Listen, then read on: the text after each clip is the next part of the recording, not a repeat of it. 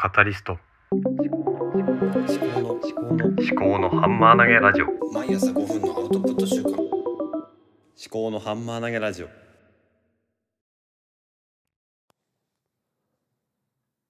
立宮紀子の思考のハンマー投げラジオ。この番組では自分の頭で物事を噛み砕いて未来の自分に届けるというテーマでお送りしております。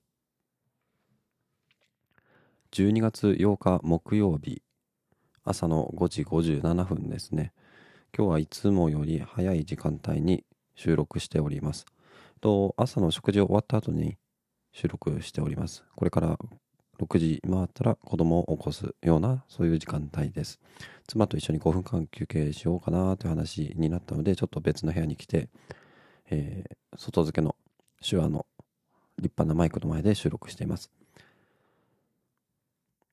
今日のテーマ、えー今日は木曜日なんですけどまあなんだ欲求と制限が工夫を生むっていうフレーズをちょっと昨日の夜ね思いついたのでそれについて話をしようかなと思います。この、まあ、元ネタとしてはオーディブルのポッドキャスト The Reading List の最新のエピソードを聞いてあのイノベーションは逆行するかっていうようなそういう話だったんですけどもゲータレードの話とかまあいろいろあるんですけどね。そのイノベーションってその最先端のところから発生するのかそれとも、えーそうじゃなくて何かこう制限されたその最先端っていうのは多分もうなんだろうな自由が多いところとかそのいろんなもうなんだろうな技術がテクノロジーが発展していてそれで何でもこういろんな技術が融合するようなそういうところで起きるのか。それともそうじゃなくて言い方ちょっと語弊があるかもしれないですけども発展途上国とか後進国とかそういうところ後進国っていう言い方はあんまり良くないのかな。そういうところとか例えば、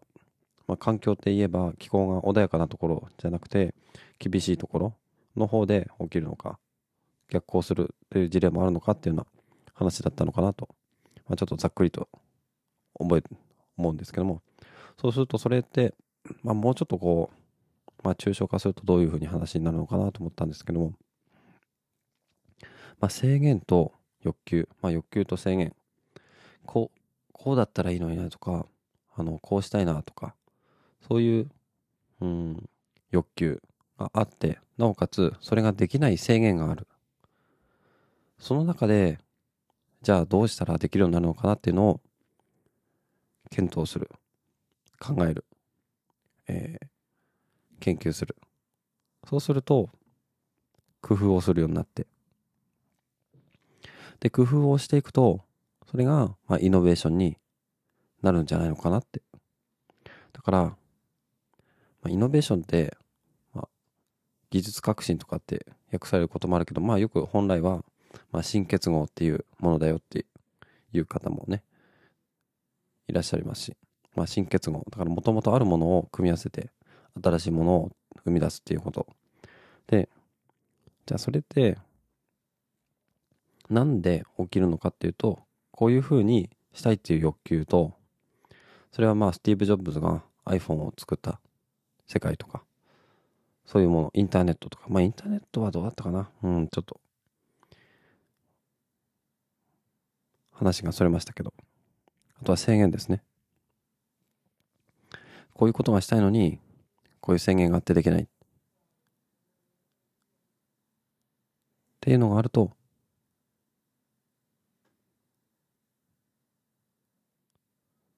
工夫をするようになるのかなっていうふうにちょっと思ったっていうことですね。ちょっとまだ生煮えですけどもそういう話をちょっと思いつきましたので。今日は残しておきました。最後までお聞きいただきましてありがとうございました。ではまた。思考のハンマー投げラジオでは皆様からのお便りをお待ちしておりますエピソード概要欄にハッシュタグ付きのツイートを作成できるリンクとメッセージフォームをご用意しておりますもしこの番組が気に入っていただけましたらフォローやレビューをしていただけますと励みになりますご視聴ありがとうございました